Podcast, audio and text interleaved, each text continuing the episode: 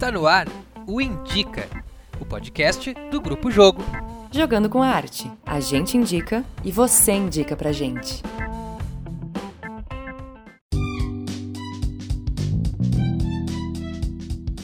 Olá, olá, ouvintes do podcast Indica. Começamos mais um episódio. Eu sou a Luísa Perozan, eu sou atriz, jornalista, diretora teatral e eu gosto muito de carnaval. Nos últimos tempos eu tenho me dedicado bastante à pesquisa uh, que fala sobre a estética do carnaval misturado com a cena teatral e é isso aí. Olá você, eu sou Lucas Simas, professor de teatro, light designer, diretor e como você sabe eu gosto muito de jogar videogame. E lembrando vocês, a gente indica e vocês indicam pra gente. Entra lá no nosso canal no Instagram, arroba Grupo Jogo, vai no direct, manda uma música, um livro, um filme, alguma dica artística para a gente poder debater aqui no nosso Indica.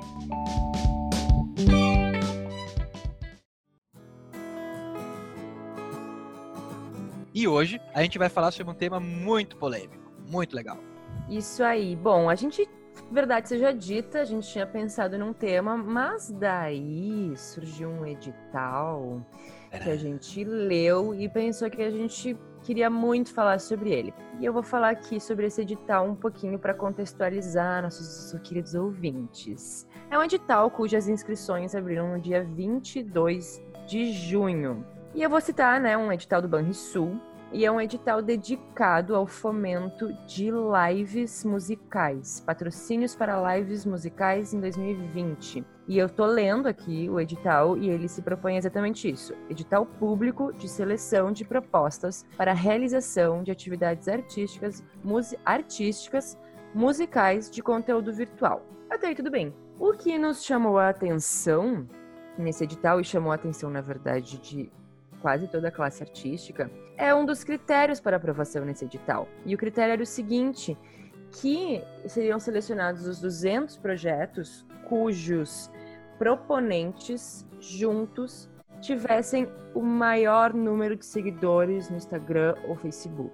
É um edital para artista ou um edital para Instagrammers? Eu não entendi ainda. É aí que tá. É exatamente sobre isso que a gente quer falar. Esses dias eu vi um, um vídeo de uma artista muito, muito maravilhosa, uma mulher negra, que agora eu não me lembro o nome, mas enfim, e ela fala, e ela fala e uma coisa que viralizou, inclusive, muitos artistas compartilharam, que era, ela dizia assim, pare de seguir famosos e comece a seguir artistas. Por que, que a gente está falando sobre seguidores? Porque, obviamente, o número de seguidores começa a impactar a credibilidade de artistas nas redes sociais e logo no mundo da divulgação e da produção de conteúdo e agora chegou num edital. E daí a gente pergunta: número de seguidor tem a ver com a qualidade do produto artístico que tu está realizando?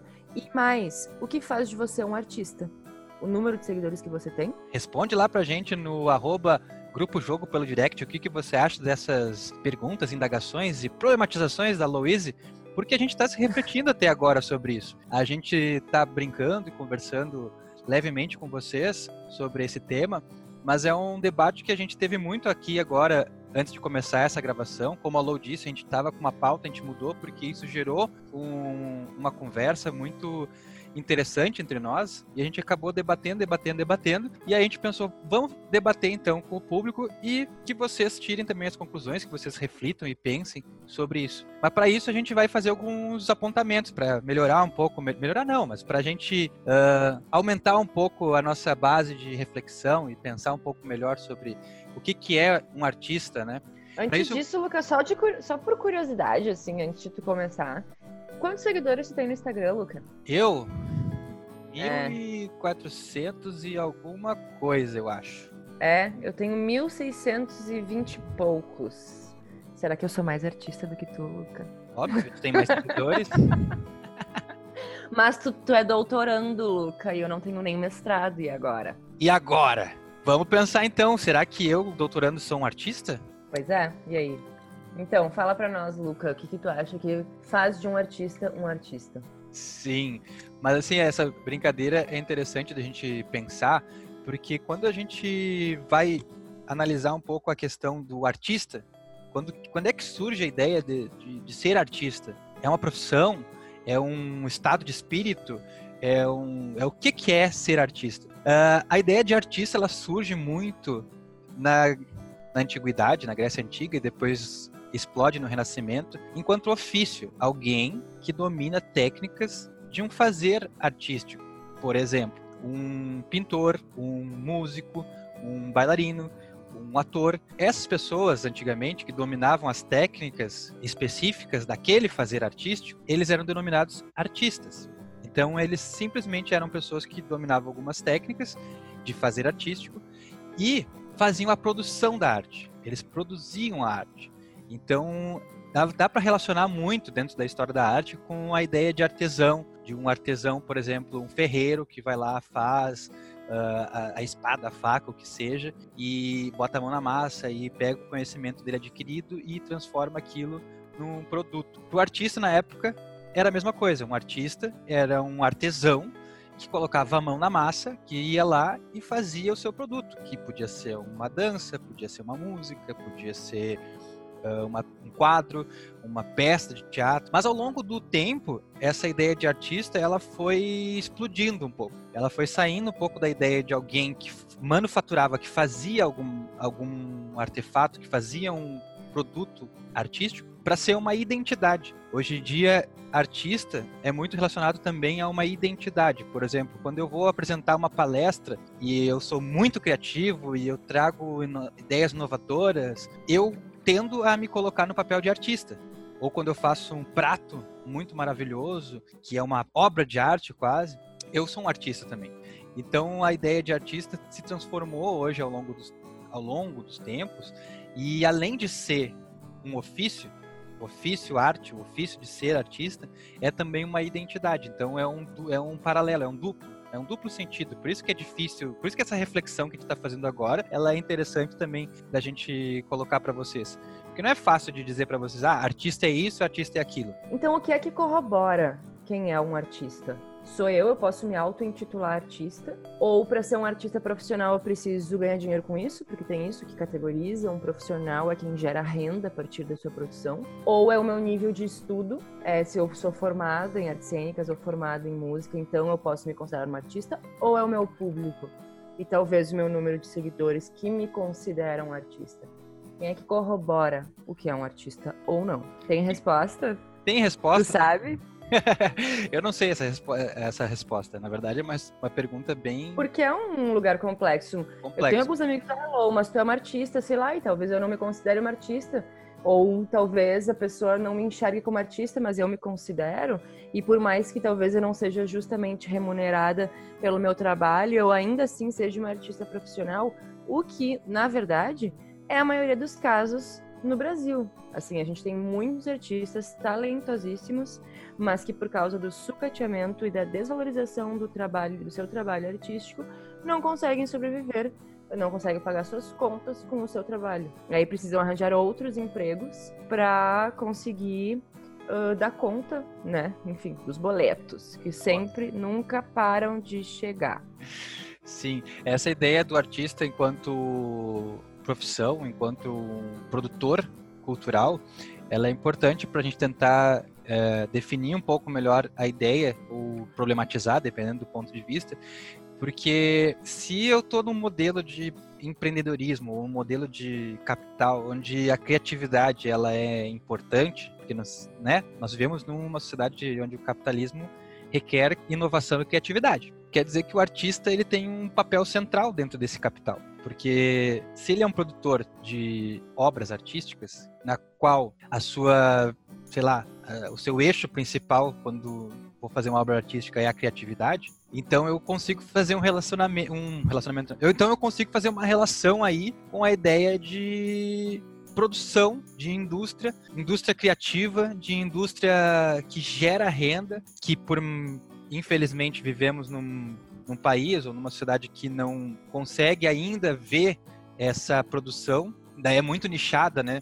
Ah, o fulano de tal, ainda apesar de que ainda é muito nichada assim em grandes corporações, em grandes artistas, em famosos, mas a arte ela gera economia, ela movimenta economia, não é, Luiz? Gera. E falando nisso, vamos trazer aqui alguns números, inclusive, da economia criativa. Lembrando que as indústrias, a economia das indústrias criativas, ela não considera apenas músicos ou atores ou artistas visuais, ela considera também, por exemplo, um, o universo dos games, ela considera o universo da publicidade, inclusive considera o universo da arquitetura. Então, tudo isso está dentro dessa hum, camada que é bem nova, inclusive, de se pensar e de se analisar, que é a economia criativa, né? E aí eu peguei aqui uma matéria que é de dezembro de 2019. Peguei de dezembro de 2019, porque 2020, vamos combinar, os números estão um pouco embaralhados por causa da pandemia. Mas essa matéria aqui do El País mostra que o setor cultural ele corresponde entre 1 e 4% do PIB nacional. Aí a Secretaria da Economia Criativa do extinto Ministério da Cultura e a Federação das Indústrias do Estado do Rio de Janeiro, eles estimam que a cultura equivale a 2,5% do PIB, equivalente a 170 bilhões de reais. Isso em dezembro de 2019. Aí, em 2018, de acordo com essa pesquisa, mostra, essa pesquisa mostra que o setor cultural ocupava mais de 5 milhões de pessoas entre trabalhadores formais e informais de acordo com dados da Pesquisa Nacional por Amostra de Domicílios Contínua, representando 5,7% do total de ocupados do Brasil. Ou seja, em 2018, de todas as pessoas que estavam empregadas ou que tinham algum tipo de renda no Brasil, o setor da cultura corresponde a 5,7% desses trabalhadores. Isso é muita coisa. Isso é muita coisa. Isso é bastante coisa. Em, dois, em 2017, aí a gente tem aqui um cadastro sobre empresas, né, que são cadastradas e que, e que são analisadas aí nos, nos dados econômicos. Em, 2000, em 2017, das 223.400 empresas associadas direta ou indiretamente ao setor cultural, que ocuparam 1,7 milhão de pessoas, seja trabalhadores formais, e geraram uma receita líquida de aproximadamente 539 bilhões de reais. Então, Uau. o setor cultural ocupa números bem importantes na economia do Brasil. Ou seja, ele existe e ele movimenta o dinheiro e ele emprega pessoas, muitas, muitas pessoas. Só para vocês terem uma, uma noção, assim, falando ali de uma peça de teatro, né? Se for fazer uma peça de teatro, vamos pensar que ela é um monólogo, ou seja, um ator. Ainda assim, eu vou empregar um ator um diretor, um iluminador, um técnico de som, um técnico de luz, talvez um sonoplasta ou um músico, um bilheteiro, um produtor. Vou alocar o espaço. quase 10 pessoas. É, vou alocar o espaço, então tem a pessoa que gere o espaço onde essa peça vai ser apresentada. Então, assim, é muita gente envolvida. Aí tu pensa em fazer um longa-metragem. Olha quantos trabalhadores são uh, necessários para fazer um filme, por exemplo. E daí eu vou dar um exemplo aqui dessa mesma notícia, Bacurau, né? Um dos últimos filmes nacionais que mais bombou, ele acaba com a fra... nos créditos finais com a frase: esse filme gerou 800 empregos diretos e indiretos. E isso é muito importante ser ressaltado, né? Ainda mais num período, Bacurau foi lançado ano passado e era uma, era uma mensagem assim ao desmonte da Ancine, ao desmonte do Ministério da Cultura, e, enfim, tá, tô entrando já em outro assunto que não era bem onde a gente queria chegar. Mas, Mas é um assunto que isso, a gente pode botar na manga para depois, hein? Pode, pode falar sobre isso. O desmonte da cultura. Mas é exatamente o desmonte da cultura. Mas o desmonte da cultura é, tem a ver com esse assunto. Por quê? Porque quando a gente não tem um mercado que valoriza o profissional, a gente deslegitima o profissional. A gente está dizendo que a tua profissão não é importante. E isso não é verdade. Assim como a, gente, a tua profissão não gera renda. A gente acabou de ver isso, não é verdade. Cultura gera renda e gera emprego. Então, a partir dessa reflexão que a Lou coloca, eu acho importante a gente pensar.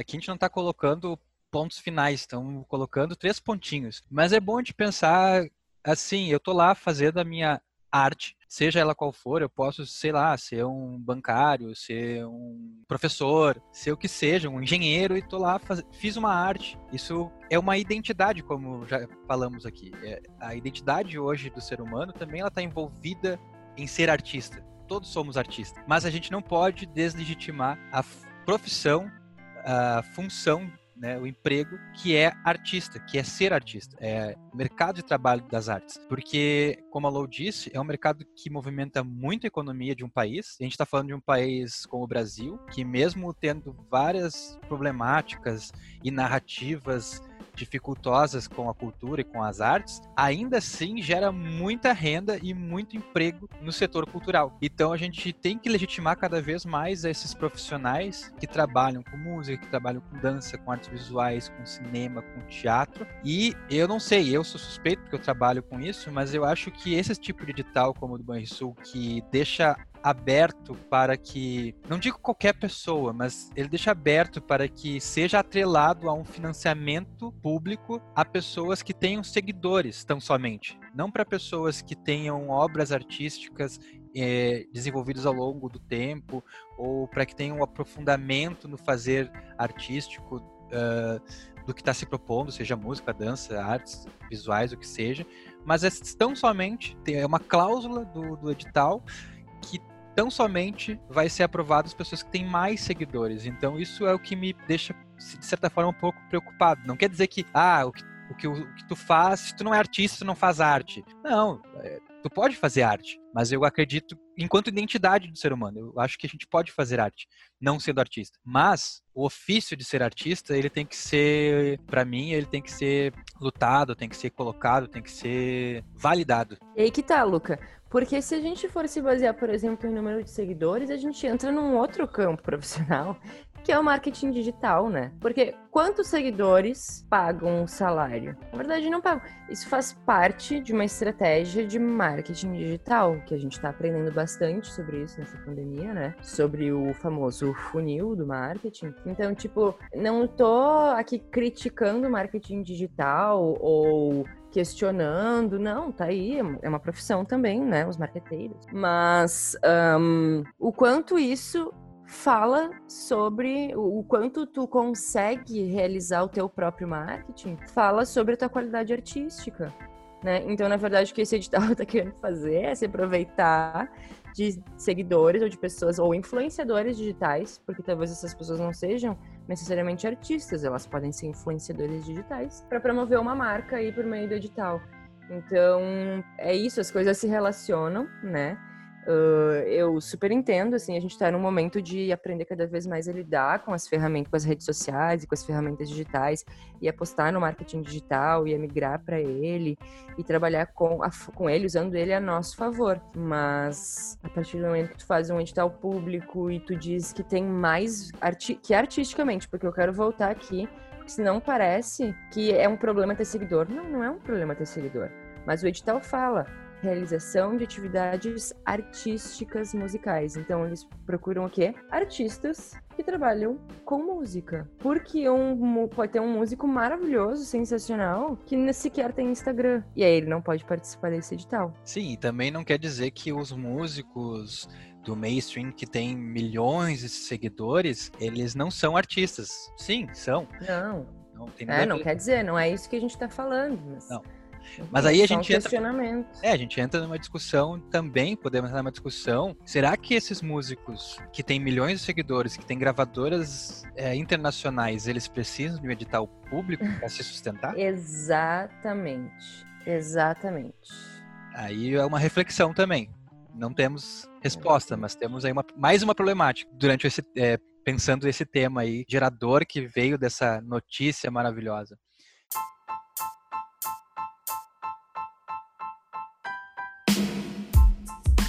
Agora então a gente chega na parte das dicas. Seguindo a ideia deste episódio de hoje, vamos hoje dar dicas de pessoas que talvez a maioria de vocês não conheçam, ou talvez sim, mas que a gente acha interessante vocês conhecerem. Então, gravem esses nomes, procurem no YouTube, no Instagram, no Spotify e talvez vocês conheçam artistas novos, novas obras, novos fazeres.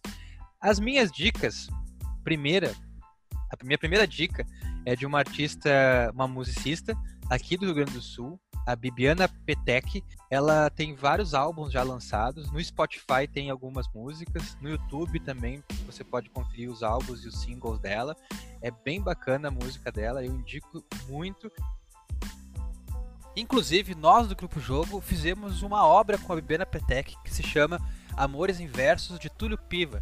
Foi um espetáculo com direção de Alexandre Dil, apresentado no Teatro de Câmara Túlio Piva, há uns 5 anos atrás. Tem como conferir esse show lá no YouTube do Grupo Jogo, é só conferir lá no nosso canal no YouTube. E também quero indicar meu grande amigo, que ele fez faculdade comigo de teatro, o André Paz.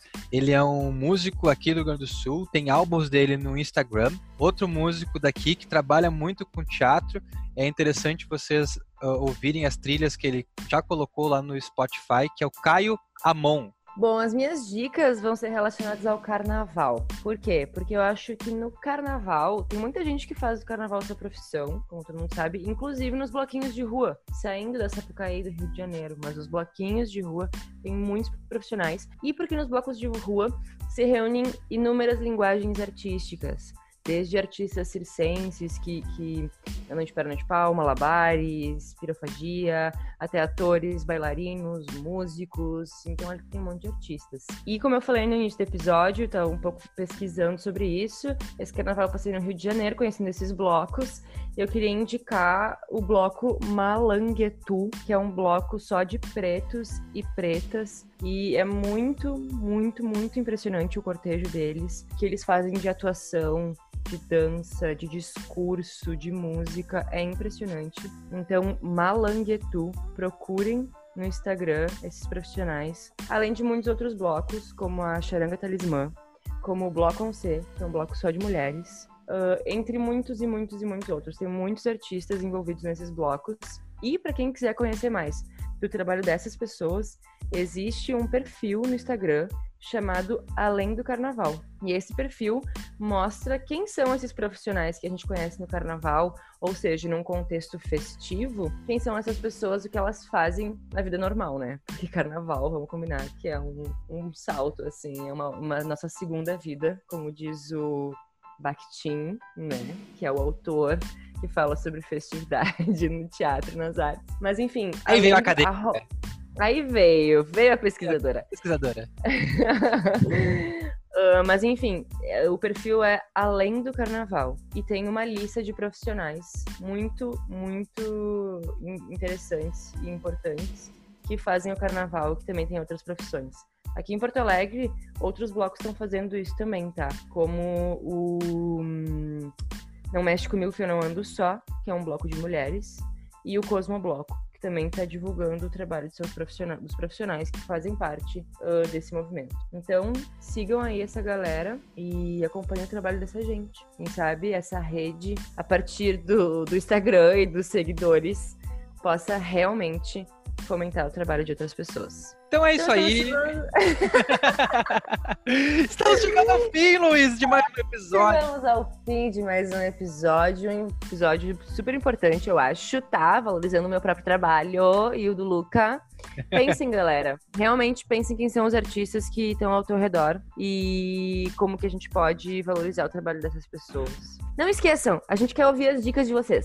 Então vão lá no Instagram do Grupo Jogo, arroba Grupo Jogo, e mande sua dica de livro, de espetáculo, de banda ou inclusive de assunto. Né, que a gente pode abordar por aqui e falar sobre isso. E nos sigam também no nosso canal do YouTube, né? O Grupo Jogo tá com um canal bem legal no YouTube. E também no nosso site. Lembrando que a gente está com um chapéu online resgatando a maior forma de retribuição monetária do teatro, que é o famoso chapéu, a gente criou um chapéu online. E se você quiser contribuir com o nosso trabalho, é só entrar lá grupojogo.com.br e deixar a quantia que você quiser. Estamos passando o chapéu! e se você também tiver um artista que você queira compartilhar com a gente, talvez seja interessante também, manda lá no arroba Grupo Jogo, arroba pelo Instagram, o link para a gente dar uma conferida, seja no Spotify, no YouTube ou no canal no, do Instagram desse artista que tu conhece e que talvez a gente não conheça, porque são muitos artistas no Brasil e no mundo. Até mais, é gente. Isso aí. Um abraço. Até mais. Falou, galera. Muito obrigado por nos ouvirem. Um beijo. Beijou. Falou, valeu.